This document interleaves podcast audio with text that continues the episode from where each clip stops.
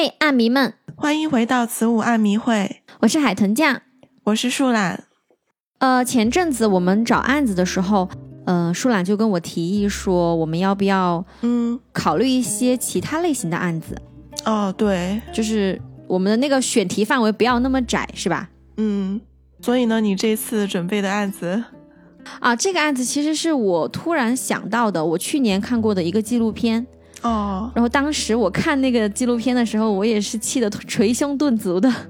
嗯，反正哦，是吗？对剧情真的是跌宕起伏，而且可能会比一些电视剧还要狗血，反转也很多。哦，那还挺期待的。嗯，而且呢，今天这个案件一共有三位女主角。嗯，那在开始讲述他们的这个故事之前呢，我先要给大家介绍一个叫做 Tinder 的软件，嗯因为在这个故事中，所有的一切都是从这个软件开始的。嗯呃，Tinder 是一个国外的交友约会软件，一般会根据你的地理位置啊、兴趣等个人信息来给你推荐一些你可能会喜欢的对象。呃，比如说，如果你觉得这个人还不错，那你就可以在这个屏幕上右滑；那如果不感兴趣的话，就左滑。同时呢，你右滑的人如果对你也右滑了，那你俩就配对成功了。那你俩配对成功之后呢，就可以聊天了。嗯，这个在国内也有一些对标的软件，我也就不用多介绍了，相信很多人都已经用过了。你是说探探之类的吗？对，没有，我就想起，嗯，几年前吧，嗯那个探探当时可能在推广，然后他就给我发信息说在探探上有人关注我了，怎么着的，我就觉得很奇怪，因为我从来没有用过那个软件，就它的一种推广的手段吧，我还在想是不是有人用你的手机去注册了？不是，对，他应该是。我觉得它应该就是广撒网的那种，对我记得他最开始还有在街上直接，嗯、就是让你去扫那个二维码下载这个软件，然后送点礼品什么的。最开始的推广策略好像是这样，嗯，反正现在也在国内挺火的嘛。那我就正式开始我们今天的案件了，好吧？OK，那么接下来高潮部分就要来了，这三位女主的故事线即将交汇了。这个时候，呃，坐在车上的彭尼拉简直是又慌又怕。哇，好戏剧性啊！这个发展，就像是那种电视里面会上演的剧情。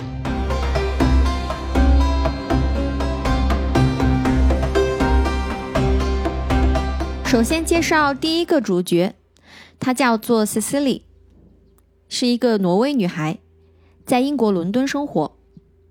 Cecily 是一个对爱情充满向往的人，就一直都期待着一段轰轰烈烈的爱情。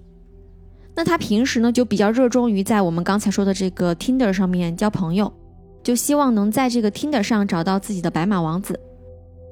二零一八年一月份的某一天，二十九岁的 Cecily 就像往常一样，呃，抱着手机刷 Tinder。呃，突然呢，她就刷到一个，哎，觉得还挺不错的男人。这个男人叫做 Simon Leviv，二十八岁。Cecily 就觉得，呃，这可是自己喜欢的类型。然后又去翻了翻他的 Instagram，那他又看到，哎，这人粉丝还挺多的，发的内容大多是工作会议啊、party 啊、各种地方游玩等等的内容。就从各个方面都能看出来，啊、这个人是一个十足的成功人士。嗯 Cecily 很心动，毫不犹豫的就对这个 Simon 右滑点赞。不久之后，他就收到提示，呃，对方居然和自己配对成功了，而且他很快就发了消息过来，说想约 Cecily 见个面，并且他还发来了他住的这个五星级酒店的地址。呃，当天晚上，Cecily 就很开心的去赴约了。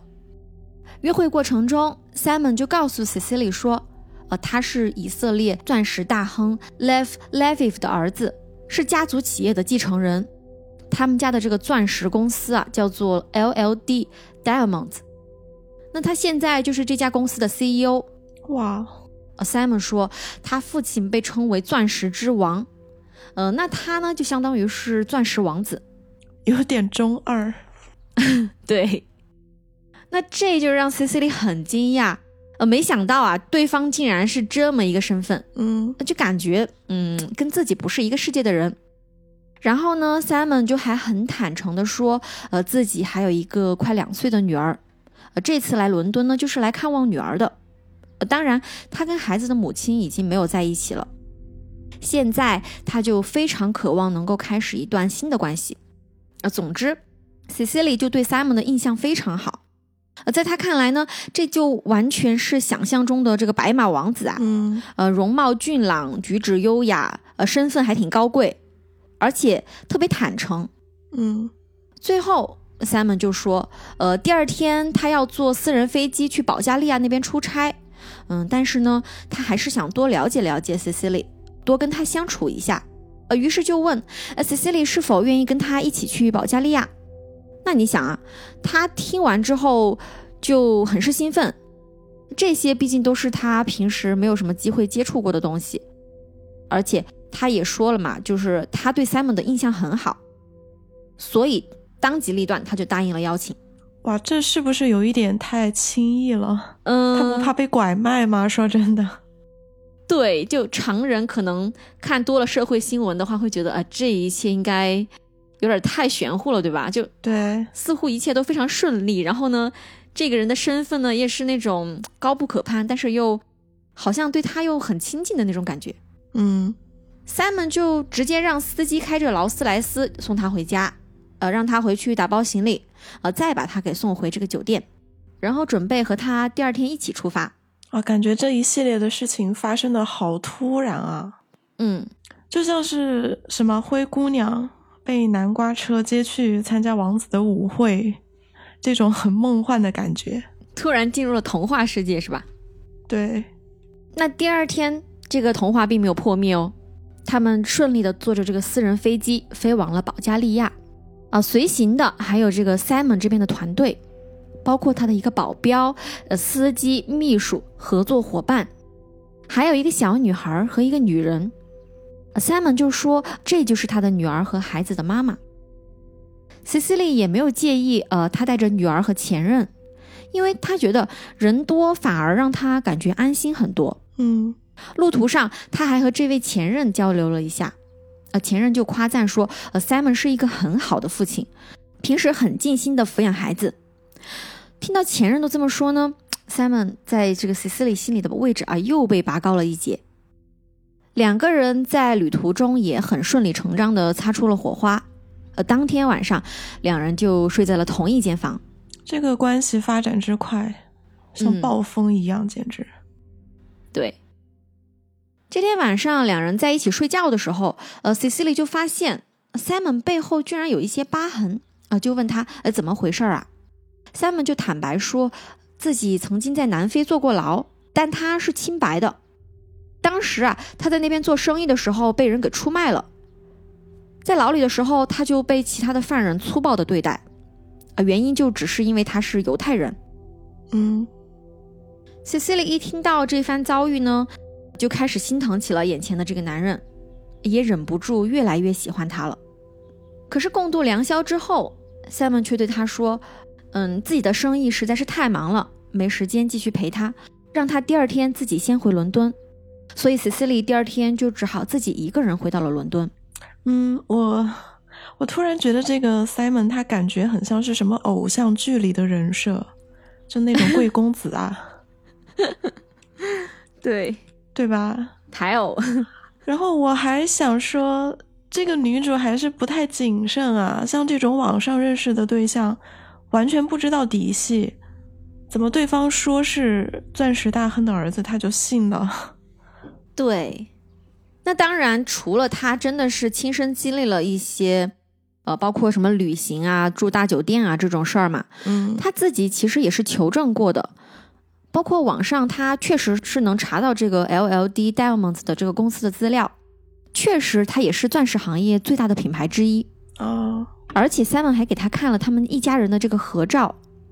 呃，从上述证据看来呢，他的身份是确认无疑的。嗯，好吧，嗯，回到伦敦之后，Cecily 就很想念 Simon，可他也没有抱什么期望能和 Simon 再有什么后续。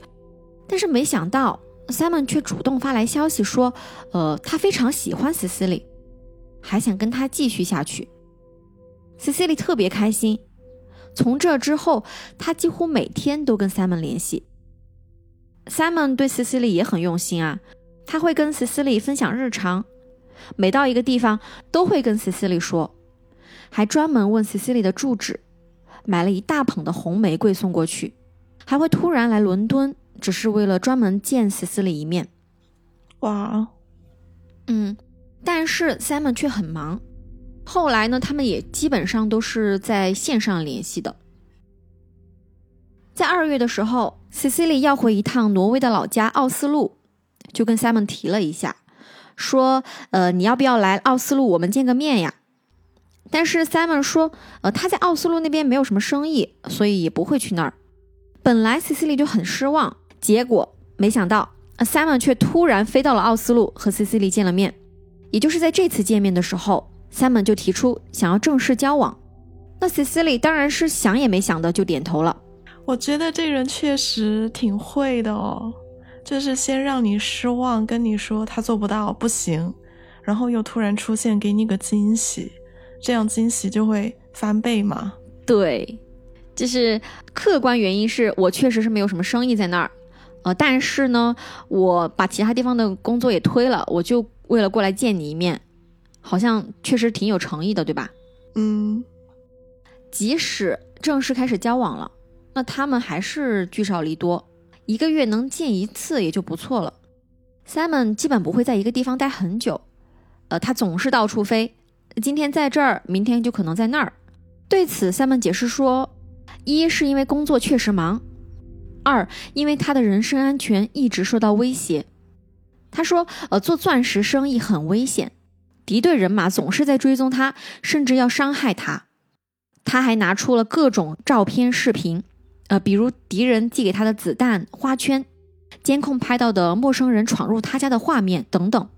哇，这个钻石生意那么危险的吗？对呀，在他说来是这样的。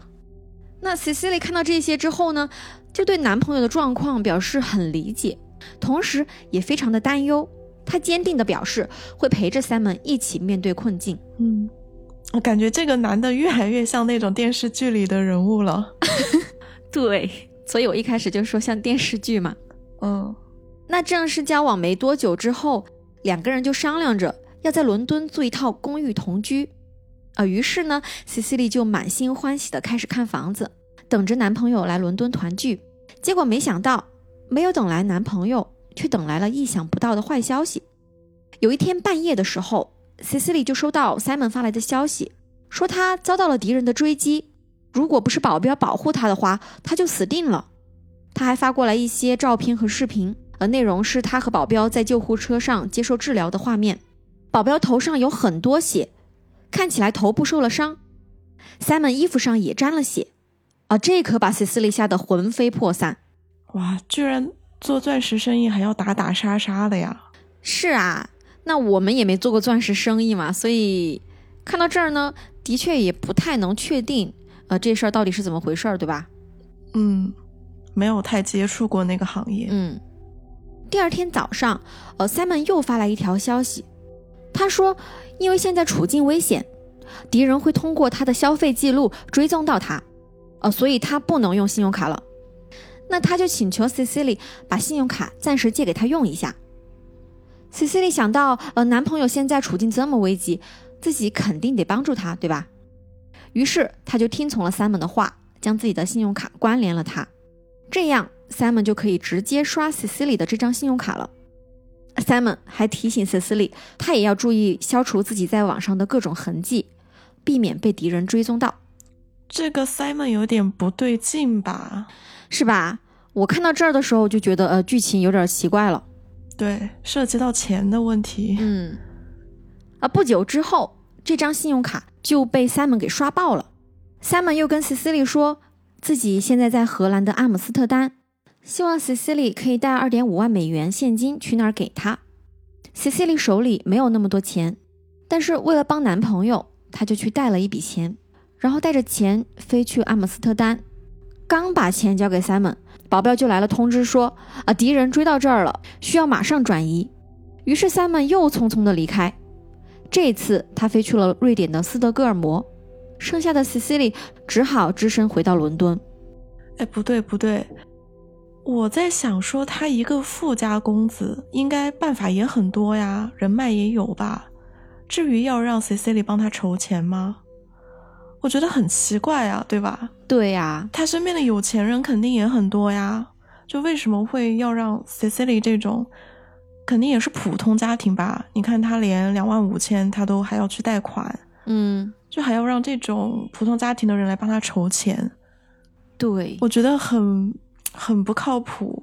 而且他拿了钱就跑，对啊，就是 时间就是这么凑巧，钱一到手，马上敌人就追到了。对，那更夸张的是，后来 Simon 又向 Cecily 提出一个建议，他说：“呃，你现在这个信用卡额度太低，呃，不如你来入职我的公司，这样就能提升你的这个信用卡额度。”于是 Cecily 还是将这个护照信息给了 Simon，在他的公司登记入职，呃，开的工资很高，这样他的信用卡额度就可以提升了。嗯，不过做了这么多的事儿，Cecily 还是没有能如愿见到 Simon。他说，呃，因为安全问题没办法过来伦敦这边，他就一直在欧洲各国辗转，还隔三差五的要求 Cecily 给他更多的钱，而，信用卡根本就不够他刷的。为此，Cecily 前前后后跑了九家银行去贷款。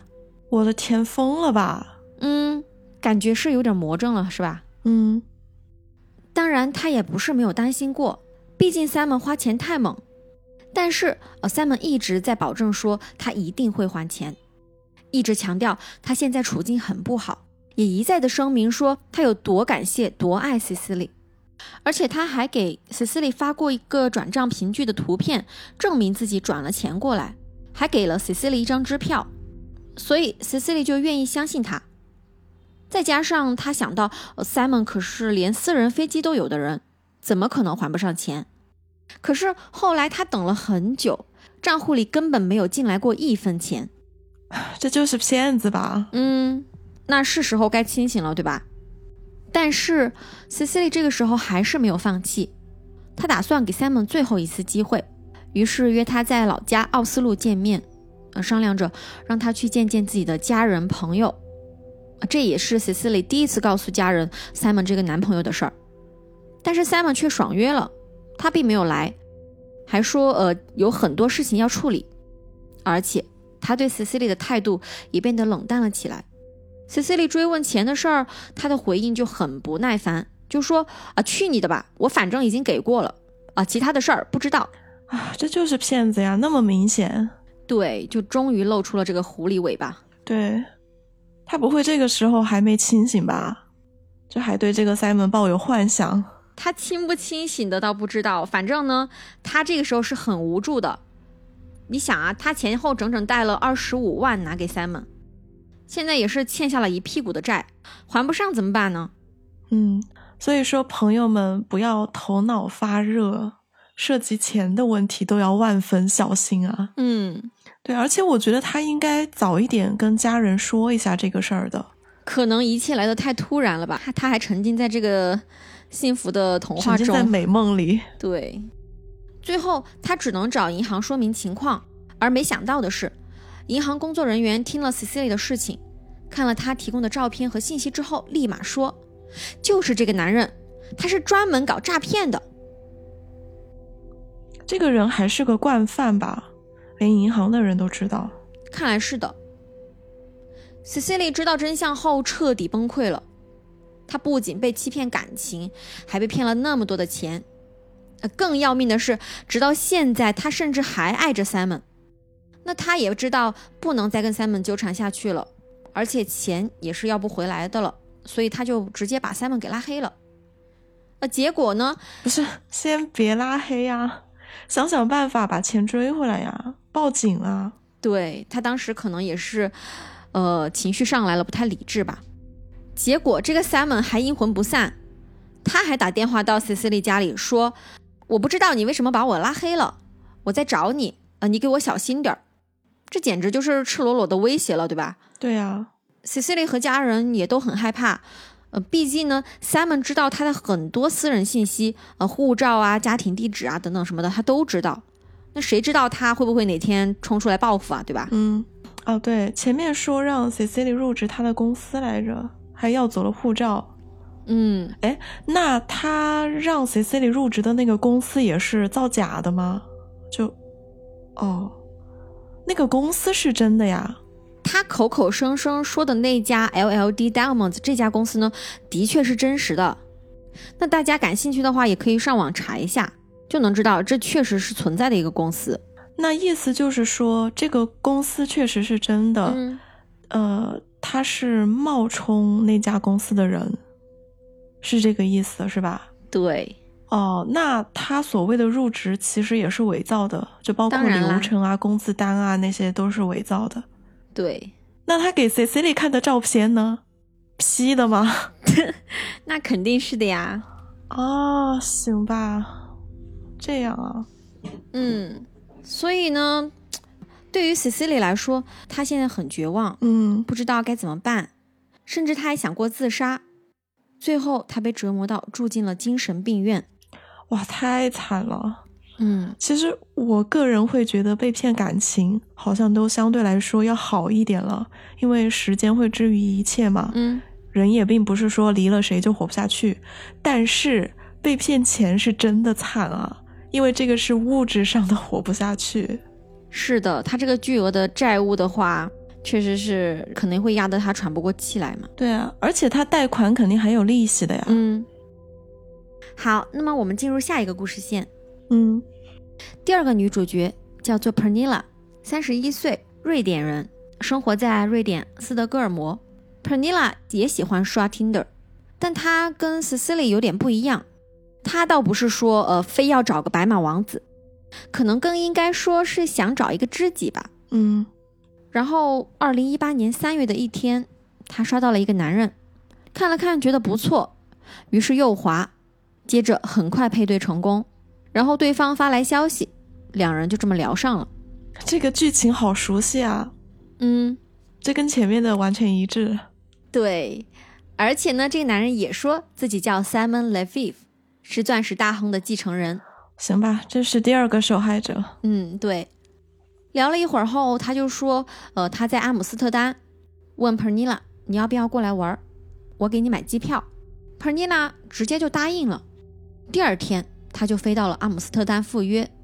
他发现 Simon 表现的优雅又有学识，对钻石也很懂行。Pernilla 感觉跟这个男人很有共鸣，他仿佛就像是自己认识了十年的老友一样。之后，两人就经常联系，互相分享日常。Simon 会倾听 Pernilla 的烦恼，还会在她难过的时候专门飞过来陪她。总之，两人就处成了很好的朋友。Pernilla 对他的身份也是深信不疑。嗯，他这个套路跟前一个差不多，只不过这个好像是没有处成男女朋友，对吧？可能他也是根据这个女方对他的这个感觉来更换套路的。调整策略。对嗯后来有一天，Simon 就突然跟 Pernilla 说，他来斯德哥尔摩了，约 Pernilla 晚上出来一起去夜店玩。Simon 特别大方，所有消费都是他买单，而且用的都是现金，听起来就像是那种豪掷千金、大把大把撒钱的感觉。嗯，玩了这一夜之后，Simon 又马上离开了瑞典。哇，他这是打一枪换一个地方啊。嗯，后来他们又一起去过很多地方玩儿。Pernilla 也见识到，呃，Simon 过着多么奢华的生活，是多么的有钱。嗯那到了二零一八年的十一月，此时 Pernilla 和 Simon 已经认识了八个月了，两人关系呢一直都还不错。有一天晚上，Simon 就突然给 Pernilla 发了几篇网上的新闻报道，报道里面说他们家公司被卷入了这个钻石走私的案子，家里人都被逮捕了，而且公司的一名女员工也跳楼自杀了，而他怀疑这个女员工不是自杀，是被人谋杀的。呃，这些报道是他伪造的吗？呃，其实这几篇报道我去查过，有一篇是来自英国路透社，有一篇来自以色列国土报，还有一篇也是来自以色列的一家媒体，呃，但是没查到呃中文这边叫什么。总之可以确定，这些新闻确实是真的。呃，也就是说，当时那家钻石公司确实是卷入了走私案，嗯，他们公司的人也确实被逮捕了，他们公司也确实有女员工自杀了。只是 Simon 他就是借用这个真实的报道新闻来骗人。嗯，对。那然后 Simon 就说，因为他们确实被调查了，他们的信用卡也都被冻结了，而且有人在追杀他们。后来他还发过来一些呃照片、视频，内容就是保镖头部流血受伤那些，梅开二度。那 Pernilla 就被吓坏了，他感觉呃朋友这边陷入了巨大的危机。嗯，这时候 Simon 就发来语音说：“Pernilla，我很不好意思，可是我现在真的很困难，你能借点钱给我吗？”那 p e r n i l a 这边其实手头也并不是很宽裕，因为当时他准备买房子。但是他认为朋友更重要，于是给 Simon 转了账。过了段时间，Simon 就说：“呃，他还了 p e r n i l a 十万美元，还附上了转账凭证的图片。其实之前 Pernilla 只借给他四万，那他这边却还了十万，所以 Pernilla 就觉得，呃，这人实在是太大方了。唉，这肯定也是假的呀。”他前面对那个 Cecilia 也是这样的，给人家发过去一个图片，说自己转了账，嗯，还给了一张支票，完全，对，完全就是缓兵之计。对，那趁着这个 Pernilla 还很相信他，嗯，Simon 又多次找 Pernilla 借钱，然而他之前转的那十万其实一直没到账，Pernilla 也开始着急了。那这时候 Simon 又说，现在没法直接还钱，呃，不过我手上还有一些名贵的手表。可以用手表来抵债，要不你到德国慕尼黑来找我吧，我把手表给你啊。这手表肯定也是假的，我总感觉彭尼拉要是去了的话，他拿不到钱，反而还要被骗。那彭尼拉的钱到底有没有要回来呢？我这边先卖个关子哈。这里我们要开始介绍一下第三位女主角 Aline，她来自荷兰的阿姆斯特丹。那我想接下来要讲的故事，大家可能也都猜到了，没错。这位也是在听得上结识了钻石大亨的儿子 Simon Leviv，两人成了男女朋友。嗯，Simon 带他吃饭，乘坐私人飞机，见他的保镖和商业伙伴等等。而且交往之后呢，Simon 也特别忙，到处飞。嗯，然后剧情就会进展到，突然有一天，Aline 就收到男朋友的消息，说他正在被人追杀，然后就会收到那些保镖受伤的图片。接下来，Simon 就开始向 Aline 借钱。他前前后后借了大概十四万美元，嗯，反正跟第一位 Cecily 差不多一样的套路吧。对，所以也就不用再详细展开了哈。那讲到这儿呢，大家肯定早都很清楚了，这个 Simon 纯粹就是一个骗子，对吧？嗯，而且他是个惯犯，在各国流窜作案，平时就用这个骗来的钱来维持他奢华的生活，他的所有的钱都是从别人那儿骗来的，就类似庞氏骗局那一套。嗯，就比方说用骗 A 的钱拿去给 B 花，然后呢又用骗 B 的钱拿去给 C 花。嗯，空手套白狼吗？对，前面我们也说了嘛，他让这个 Cecily 带现金给他，然后他拿了钱，不是立马就去了斯德哥尔摩吗？嗯，那他就是直接去找了 Penilla。哦哦，都对得上，就是他去找 Penilla 去夜店玩的那一次是吧？对呀，他说了他都用的现金买单。那个就是 Cecilia 给他的钱，是的，我的天！然后他第二天又走了，肯定又是去了其他什么地方找另外的受害者了呗。没错。那我们说的这三位女主后来又怎么样了呢？呃，钱到底有没有追回来？嗯。那么接下来高潮部分就要来了，这三位女主的故事线即将交汇了。哦，我们回到第一位 Cecilia 这儿。我们讲到，他后来知道自己被骗了之后，甚至崩溃到去看精神医生了，嗯，对吧？嗯，但是他并没有就此消沉下去，他开始想办法调查 Simon。他首先联系了信用卡公司，呃，询问说能不能给他一些关于 Simon 的线索。对方让他去搜索 Simon Hyatt。终于，他在网上搜索到一篇来自芬兰的、发表于2016年的报道。原来 Simon 原本姓 Hyatt。报道里说，二零一五年他在芬兰诈骗过三位女性，二零一五年九月被当地警方逮捕，二零一六年一月被判处三年监禁。嗯，报道里还概括的说了一下那三位女性被他骗的情况，和 Cecilia 的情况大同小异。他骗人家说，呃，自己是军火商，或者说是前以色列陆军战斗机飞行员之类的。还要跟芬兰军方谈什么武器交易。嗯，这都是那些听起来感觉有点风险的行当啊。嗯，所以接下来他就会找借口说，呃，有危险啊，账户冻结啊，然后找对方借钱。嗯，那我想起他前面跟 Cecily 说他坐过牢，这个可能是他嘴里唯一的真话了吧？啊 对。随后，Cecily 就立马联系了挪威最大的一家报社，叫做 VG，准备在媒体上曝光 Simon。嗯。他把和 Simon 之间的聊天记录、转账记录等各种证据都交给了报社，因为要让人相信的话，就必须要拿出证据。不过，也就是说，为了曝光 Simon，他的伤疤呀、隐私也都会随之被曝光。嗯，那当然了，这对于他本人来说是件很痛苦的事儿，对吧？嗯，但是这也阻挡不了他要揭穿 Simon 的决心。嗯，很勇敢了。对，令人比较欣慰的是。危机这家报社也很给力，他们就直接去到以色列 Simon 的老家进行调查。一调查才知道，原来他还是通缉犯。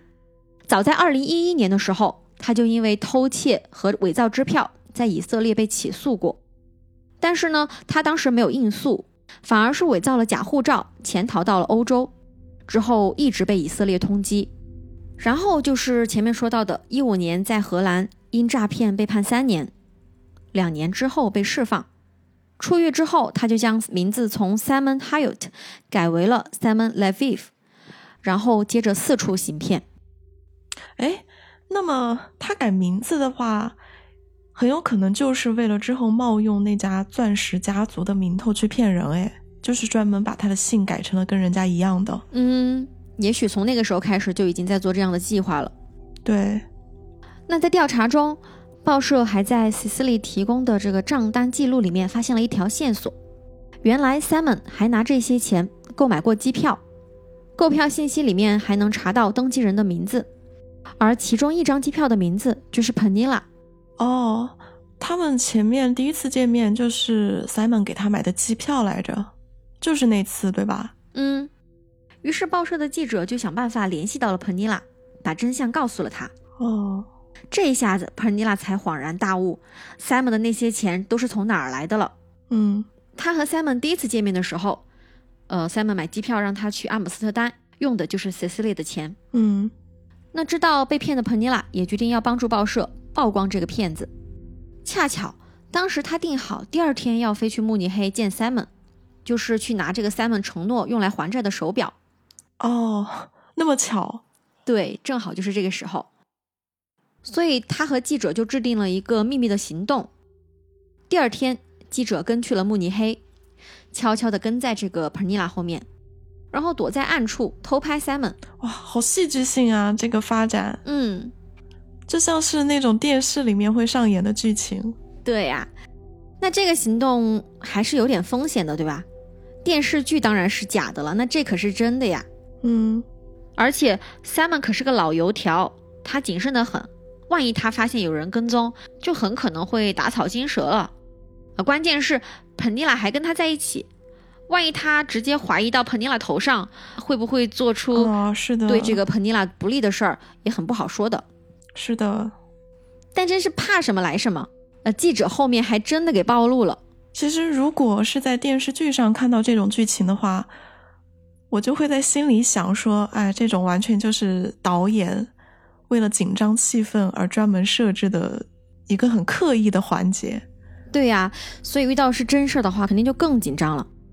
Simon 看到有人在暗处跟踪之后，他就火急火燎的拉着身边的同伴，包括 Penilla 一起上了一辆车，飞快的开走了。嗯，这个时候，呃，坐在车上的 Penilla 简直是又慌又怕，嗯，因为他看 Simon 的反应，很明显是记者暴露了，嗯。那不知道他会不会怀疑到自己头上呀？而且也不知道这个 Simon 到底要开车逃去什么地方。对啊，他现在怎么办啊？对，但是现在光是着急也没用。Pernilla 就很快的强迫自己冷静下来，思考对策。然后他急中生智，啊，假装生气的朝 Simon 大声喊道：“难道这些就是追你的敌人吗？他们现在是在追我吗？”哇，反应很快啊，反将一军。嗯。对，Simon 就赶忙回答说：“呃，不是，不是，他们追的人是我。那接下来呢，Pernilla 又大喊大叫，呃，他说，呃，让我下车，让我下车。Simon 只好停车放他下去了。哇，好惊险啊！这一段去当卧底的情节，对，还好是有惊无险。后来 Pernilla 就拿着 Simon 给他的手表去做了鉴定。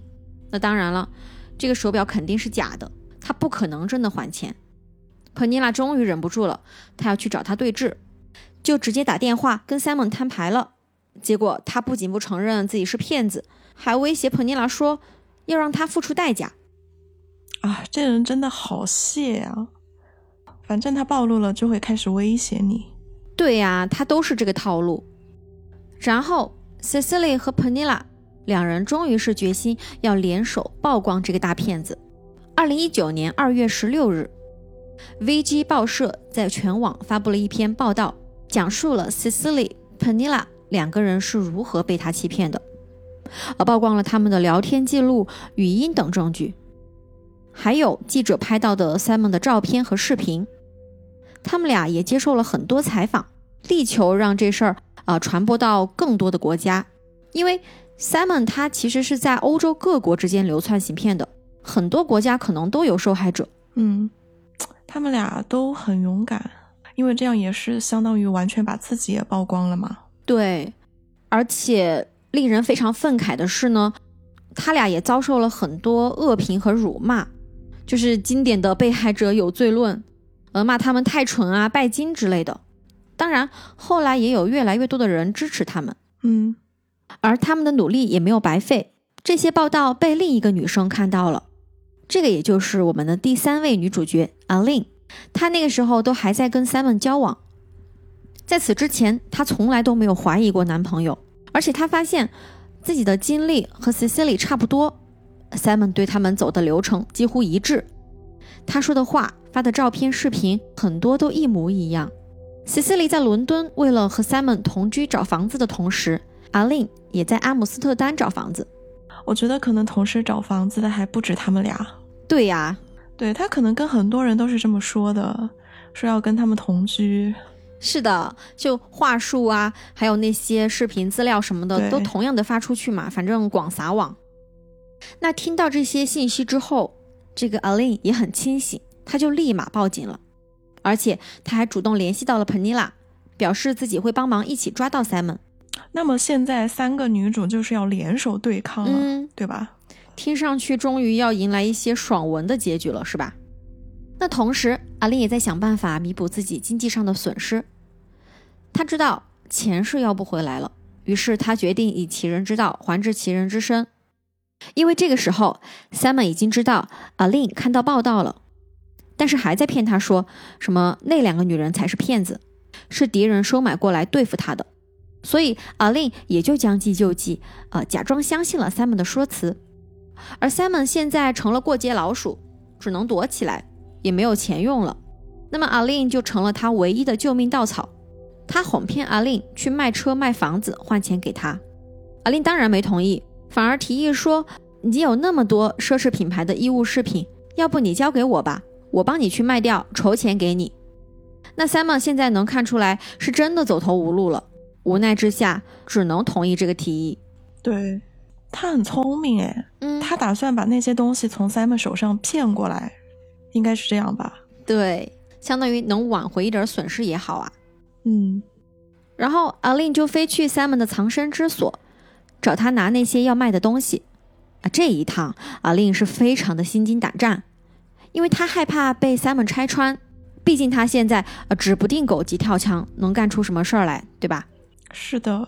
但是呢，为了获得信任，阿令不得不伪装成好女友的样子，甚至晚上还要跟 Simon 睡在一起。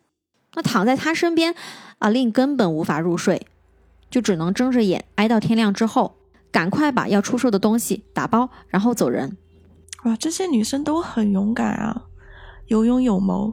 对，就遇到这样的事儿了，还是相对比较冷静的，而且敢只身犯险，我觉得是真的很有勇气才敢这样。嗯，因为这人，你想，他都坐过牢，而且也是通缉犯，现在呢又遇到了这种处境，很可能会露出那种穷凶极恶的真面目，对吧？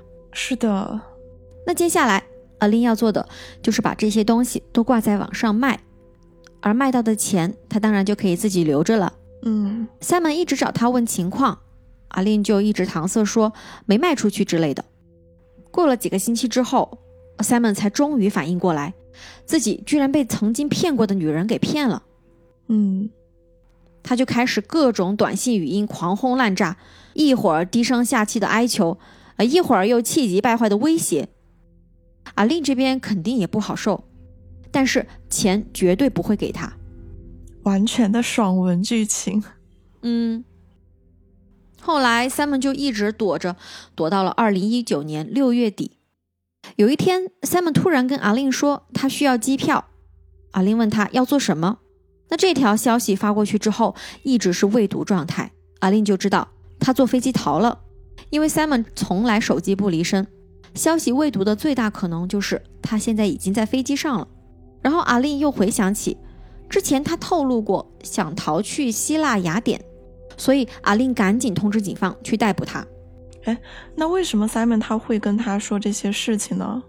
其实是因为 Simon 一直在纠缠，想要阿令把钱给他，嗯而且呢，阿令不是一直在 Simon 面前表现出还比较信任他的那种状态吗？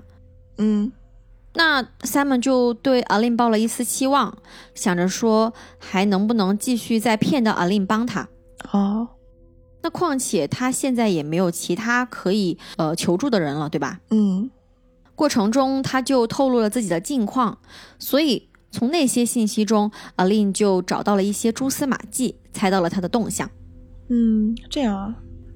那 Simon 这一次没跑掉，下飞机之后就立刻被希腊警方给逮捕了，然后就引渡回了以色列。哇，终于被抓了。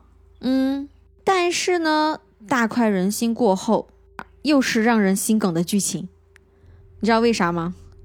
啊什么？你别跟我说他又跑了。倒不是跑了，那他确实是被逮捕了，而且是在二零一二年十二月被判了刑。嗯但是呢，他这个审判啊，并不是针对我们前文提到的那些诈骗，啊，只是针对最早在以色列的那个起诉，就是前面说过的，嗯，二零一一年嘛，他在以色列因为偷盗、伪造支票，然后被起诉，呃但是当时他不是逃出国了嘛，啊嗯所以是针对这个事儿的起诉。那他最终只被判了十五个月，以及赔偿四万三千美元给受害者。哇，他这个惩罚完全不够啊。对啊，而且更离谱的是，他就只坐了五个月的牢就出来了。啊，你知道怎么回事吗？怎么回事儿？啊，因为当时他坐牢的时间正好是二零二零年，就恰好碰到新冠了，哦，对吧？所以他这个运气。对，所以为了避免监狱里面那个疫情爆发嘛，嗯呃，当地就直接呃出了一个减少监狱人口的这么一个政策，所以呢，他就提前被释放出狱了。从某种层面上来说吧，嗯他的运气很好。对，所以他根本就没有为自己的那个罪行付出应有的代价，对吧？是的，而且据调查，他在欧洲各国骗了很多的人，其中还不仅仅是针对女性，也有男性被骗。嗯，前面我们也说了嘛，他并不都是利用谈恋爱这个手段，嗯而是针对不同的人设定不同的剧本。反正他这个骗人的剧本就是多种多样的，嗯，而且据估计，他总共骗了上千万美元。哇，这么多。嗯，你想他在各国都行骗，所以他在瑞典、英国、德国、丹麦和挪威都是通缉犯。我的天，但是不知道为啥，他在以色列出狱之后就并没有再被抓捕了。啊，行吧。嗯，对，而且顺便说一下哈，他不是还有同伙吗？就是假装他保镖啊、生意伙伴的那些人。哦，对，其实这些人呢，也通通都没有受到任何的惩罚。确实很气这个结局。嗯更让你生气的还有，就是出狱之后啊，这个 Simon 他过得非常的滋润，他开了一个网站，就专门提供付费的商业咨询。咨询什么？就教人家骗术吗？对呀、真的离谱。去年网飞出了这个纪录片之后呢，从某种角度上来说，呃，他变得更加有名了，所以他就利用这个名气赚钱。呃比如说，他入驻了 Cameo 这个网站，那这个网站是干嘛的呢？就是上面有很多的名人，网友可以啊、付费给他们，让这些名人给自己录一段视频，比如说，呃，你过生日，我想找个名人来给你送生日祝福，显得比较有面子嘛，我就可以直接在这个 Cameo 上花钱找个名人来录个生日祝福的视频，这样。哦，那他呢，就是你想让他录什么话都可以，啊、也不一定是生日。还有这种赚钱方式啊？对，就是利用名气嘛。那 Simon 在 Cameo 上的价格是录一个视频三十九美元，那还可以打视频电话，打一个呢是两百美元。我很疑惑，这真的会有人找他拍吗？你说对了，的确有，而且还有很多好评。我 我不理解，这种名气也不是什么好的名气啊，诈骗犯找这种人送祝福干什么？对呀、莫名其妙，简直就是所谓的黑红黑红吧？这个在各国看来都是通用的。我真的无法理解。嗯，就是现在有这种流量为王的这种风气，我觉得是非常不好。因为有一些流量其实是相对比较负面的，有一些人在网上嘛，就是拍一些比较出格的视频啊，昧良心的呀，或者是有点违反道德准则的那些东西，就只是为了博眼球。那还有人给他点赞啊，给他刷什么火箭啊之类的，我是非常不能理解。我也不能理解。对吧？所以呢，有时候大众还是应该擦亮眼睛嘛，就看一看这些东西到底是值得我们关注的吗？我们看一点干净的东西不好吗？就是放过自己，好吧？这些人可以说是垃圾人，对吧？像 Simon 这种人，那我就想到前阵子我有看到有一个网红吧，好像是抖音还是快手的，就是他应该是曾经的强奸犯，然后呢，他好像还标榜自己。就是呃改邪归正了，然后出狱之后重新做人了，就在网上直播，还有很多人给他打赏。那他做直播播什么内容呢？应该就只是在上面讲话聊天之类的吧，可能就想表现自己，呃，确实是呃浪子回头了，不会再做那样犯罪的事儿了。但是 我总觉得怪怪的，虽然说呃你出狱了，没有再进行犯罪了，这是好事儿，但是你就标榜着你是曾经的强奸犯，然后。还要接受大众的打赏，我是 个人不太理解哈。嗯嗯，确实，这个事儿倒不说是违法违规，但是在道德层面上，我就觉得不应该用这种东西来博眼球。对啊，确实是，反正是我也这样觉得。对，在我个人眼中，我觉得我们不应该给这些人流量当然，这只是我个人的浅见了。对，我也想不通，像 Simon 这种人，还上赶着给他送钱，还要花钱找他咨询，无语。这不是培养更多的诈骗犯吗？我。那说回 Simon 哈，另外还有报道说他签约了经纪人，之后还打算出书。反正现在呢，他在社交媒体上就是还是各种炫富，甚至他还有了百万的粉丝。他后来呢还新交了女朋友，也陆续接受了媒体的采访，上电视节目等等。呃，反正内容就是各种洗白自己，拒不承认那些罪行。他还说那部纪录片是完全虚构的。他不是骗子，只是一个想要在 Tinder 上认识女性的单身男子罢了。而且他还说自己是最绅士的男人，我真的要吐了。反正就是把这个人设继续给维持下去。关键是他还有那么多人追捧啊。嗯，是啊。那我就感觉他出狱之后也没有任何的悔改呀，还是到处在招摇撞骗的感觉吗。啊，对，还有一个事儿哈，就是。在二零年十二月的时候，有一个报道，嗯，也是让人比较匪夷所思。他就为了早点打上那个新冠的疫苗，还假装了那个医务人员，因为当地是规定这个医务人员可以优先打疫苗。这种人就是无可救药，好吧？对他这人简直是太善于骗人了，所以就是运用到了生活的方方面面的感觉。就从头到脚没有一点是真实的吧？这个人。嗯哎，那三位女主后来又怎么样了呀？嗯，虽然说哈，他们三个人在联手揭穿了这个 Simon 的身份之后，的确是有点大快人心，对吧？嗯，但是他们面对的这个困境还是存在的，就是后续的报道就说他们还是在努力的偿还债务。嗯，不过在纪录片上线之后，好在呢，有很多的网友想帮助他们。就询问他们有没有搞什么筹款活动，那之后，他们就在一个叫 GoFundMe 的网站上开了这个筹款的活动。反正这个网站就是专门筹款的，类似于国内的那个水滴筹。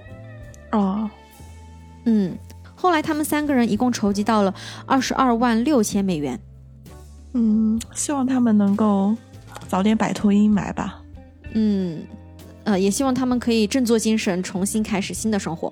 是的，嗯，这儿有个插曲哈，就是你记得前面提到的那个 Simon 的前任吗？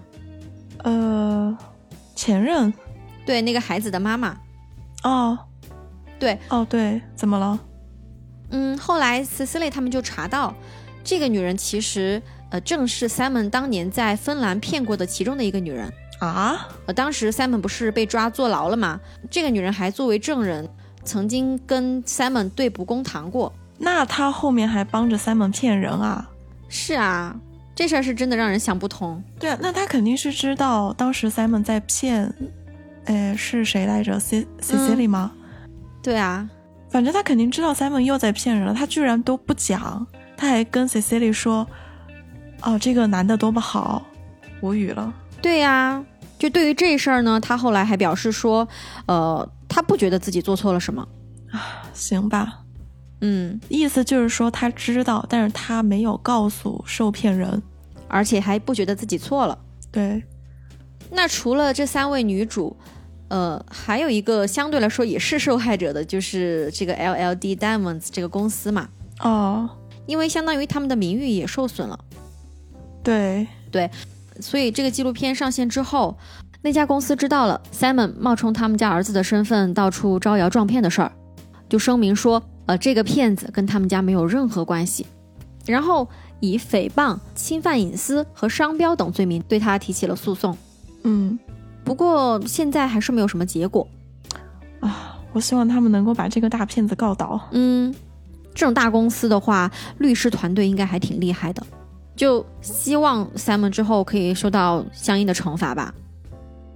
这儿我再插一个题外话，这个 Simon 的父亲，他也可能参与过诈骗。嗯，他父亲呢是以色列国家航空公司的拉比，这个拉比就是犹太人中的一个特别阶层。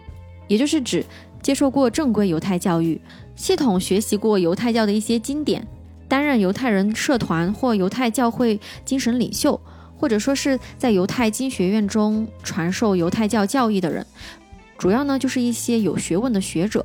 那他的这个身份地位应该还是很高的吧？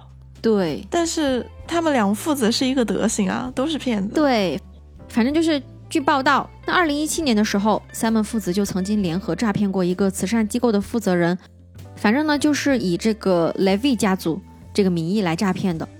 后来这个 Simon 不是出事儿了吗？嗯，Simon 的父亲呢就否认自己参与过儿子任何的诈骗行为，也没有说因为上面说的那些事儿受到指控。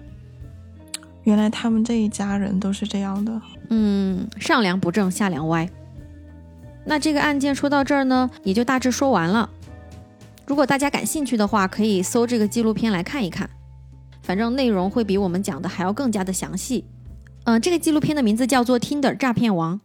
好的，那么本期节目就到此结束啦。喜欢的话，请给我们点赞、评论和收藏。嗯，想要收听更多的真实案件，别忘了关注我们。那我们下期再见喽，拜拜，拜拜。